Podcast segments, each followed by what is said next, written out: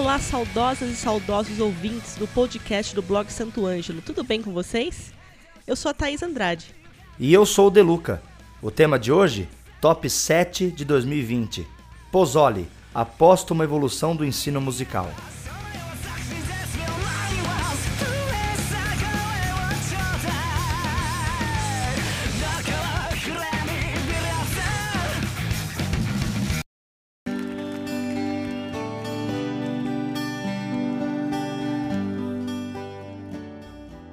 Há muito tempo, entre dezembro do ano atual e janeiro do seguinte, é nosso costume reeditar os posts de podcasts que mais se destacaram, numa retrospectiva do que pensávamos ser importante no passado e o quanto evoluímos no presente, muitas vezes sobre os mesmos assuntos. Principalmente neste ano, que nos empurrou de tal forma para mudarmos nosso mindset que foi desafiador escolher o ranking dos top 7 de 2020, tal a variação dos temas abordados. Quando olhamos para trás, percebemos o quanto nos transformamos, aprendendo juntos as lições da professora pandemia e compartilhando histórias de superação, dicas sobre saúde e, principalmente, como continuar vivendo do music business apesar de todas as dificuldades impostas pela Covid-19. E durante os momentos mais difíceis da quarentena, imposta pelas autoridades sanitárias a partir de março de 2020, Quase todos nós desejamos cantar os versos da música Dias Melhores do J Quest. Vivemos esperando dias melhores.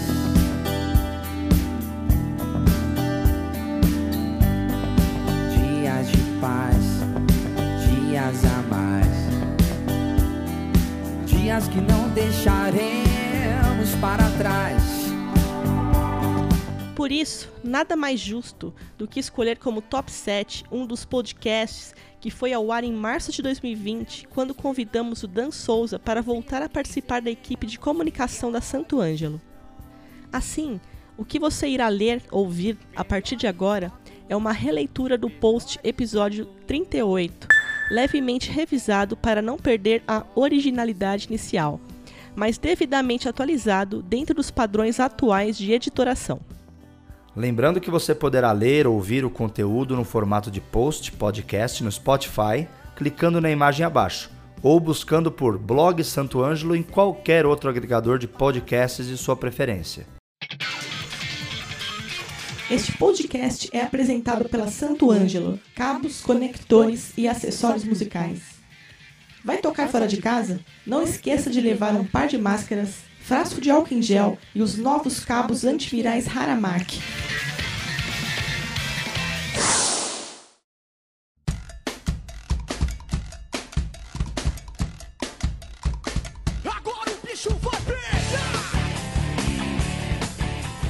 Dado que muitos músicos optaram por ensinar música via online, vamos dar continuidade ao tema tratado nesse post, episódio 34, sobre a evolução dos métodos de aprendizado musical. Da minha parte, a missão de voltar a escrever os posts do blog Santo Ângelo está aceita. E missão dada é missão cumprida! Mas se prepare, porque eu vou começar pelo começo, ou seja, pelos métodos clássicos de ensino que metem medo em muita gente que deseja tudo para ontem.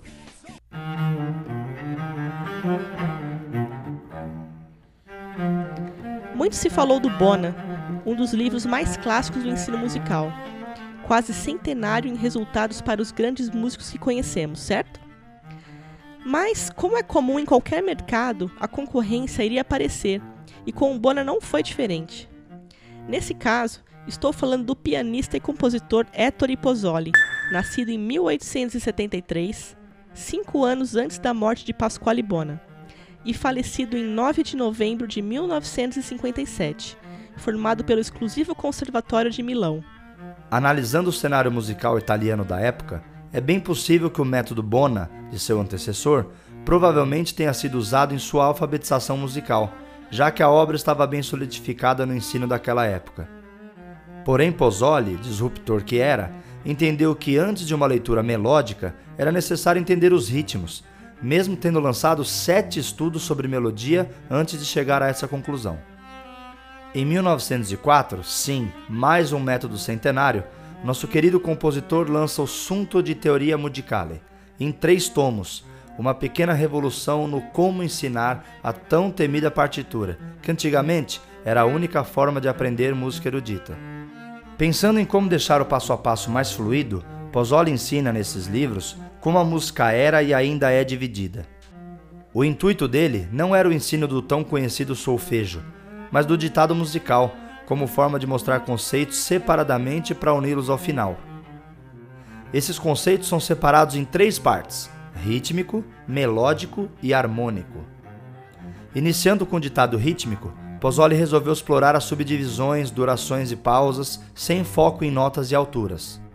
As unidades de tempo são explicitadas, ritmos binários e ternários estudados, sinais de notação, valores simples e pontuados, aprendidos e decorados, por favor, compassos simples e compostos aprofundados. E, por fim, grupos e proporções rítmicas.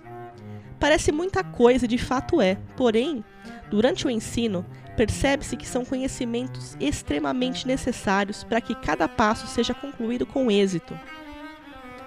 Um dos grandes acertos dessa obra são os grupos rítmicos, que são inseridos aos poucos durante cada uma das 17 séries do ditado. Bater palmas, estalar os dedos ou mesmo produzir qualquer som independente da nota ou afinação, com a boca, por exemplo, são as únicas ferramentas que você precisará para essa primeira parte do estudo. Muitos músicos fazem isso no transporte público, em seus quartos, na sala de aula e quiçá no banheiro. Como as séries são curtas, você pode fazê-las em qualquer intervalo de tempo que tiver, mas recomendo a repetição constante até que fique muito fluido. Assim, tente evitar a famosa decoreba para forçar a leitura das figuras. Aconselho também o estudo desse livro a qualquer tempo, independentemente se você já tê-lo zerado. É sempre bom exercitar. Seguindo a gig, o livro entra no ditado melódico, uma básica explicação sobre as notas, andamento, alegreto, conhece? E sobre o italianíssimo legato, vão te preparar para o pesadelo a seguir. Um parêntese. Chamo de pesadelo, pois é um aprendizado moroso e difícil, que fez muitos músicos meus conhecidos ficarem pelo caminho. Porém, todos aqueles que foram com foco e perfeição até o final são músicos mais cheios das nuances rítmicas e com os floreios mais bonitos. E não só na música erudita, que eu também conheço. São 24 séries com a média de 10 exercícios cada, porque um estudo mais longo exige concentração e atenção. Todos os grupos rítmicos da fase anterior são explorados e aprofundados, tornando a sua leitura de partitura mais fluida a cada exercício que você supera. Pensando em termos mais atuais, o método Pozzoli era um tipo de gamificação, onde o prêmio era você conseguir ler as peças mais clássicas do mundo e executá-las. Para um período onde o imediatismo do ensino não existia como é hoje e é tanto desejado, era um progresso e tanto na aprendizagem musical mais sofisticada.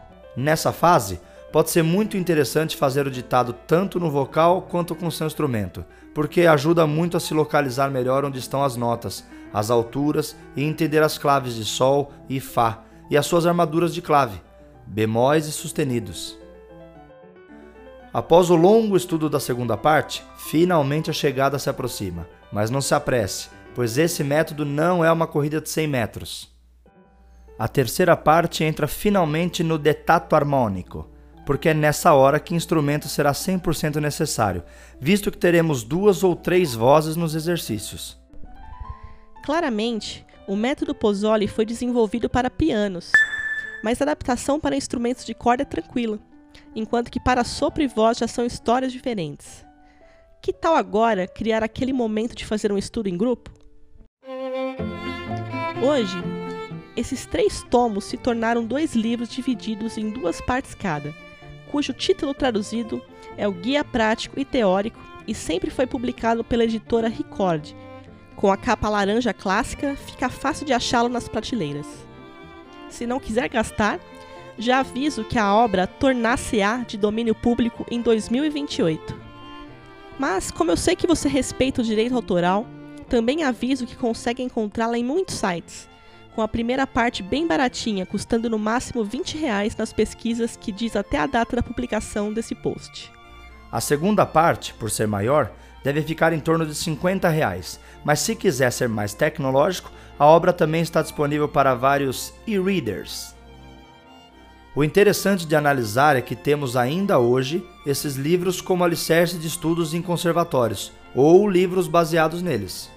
Eles foram, por mais de 100 anos, a única saída que músicos tinham de um estudo formal. Fato esse que, nos últimos 20 anos, tem mudado drasticamente. Mesmo integrando o cosmo dos grandes nomes da música que já se foram, os métodos Bona e Pozzoli estão muito presentes no dia a dia de um músico. Observamos professores no Brasil, muitos deles do time de Endorse Santo Ângelo, yes! entenderam esses clássicos e os usaram para desenvolver seus próprios métodos. Entende-se também que nem todo estudante de música quer se tornar erudito, dada essa universalização do conhecimento musical, sendo que várias pessoas querem apenas tocar músicas que amam, outros querem compor, outros querem ensinar, enfim, cada um tem seu objetivo particular no universo musical. O fato é que conhecimento de partituras e a sua leitura nunca será um conhecimento ultrapassado, e eu digo o motivo você consegue conversar com o Ocidente inteiro e parte do Oriente com essa linguagem. Um músico consegue comunicar uma ideia ou um sentimento para outro músico usando só a partitura. Não precisa saber inglês, mandarim ou português. A notação musical é universal. E isso possibilita que uma obra musical possa ser ouvida e sentida por diferentes públicos ao ser executada por outro músico. Ou seja, um entendimento que transcende culturas e vai além das palavras e idiomas. Assim como Bona, o método Pozzoli sofre do problema de ser lento no ensino. Em um momento de tudo para ontem, ele não é tão atrativo, causando a evasão de possíveis promissores músicos que iniciam contato através desses métodos. Por outro lado, a tablatura para os instrumentistas de cordas nesse quesito é extremamente mais atrativa.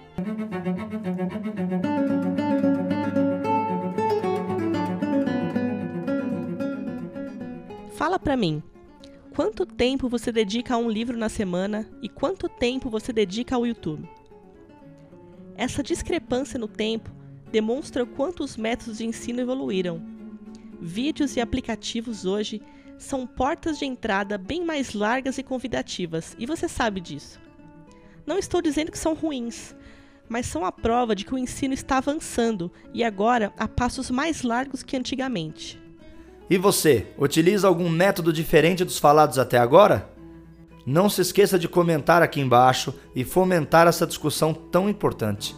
É com gente diferente e mentes ímpares que a gente constrói um ensino musical melhor e mais qualitativo para todo mundo. Certo que nos encontraremos novamente na próxima semana, com saúde e mais esclarecidos. Fica aqui o nosso até breve.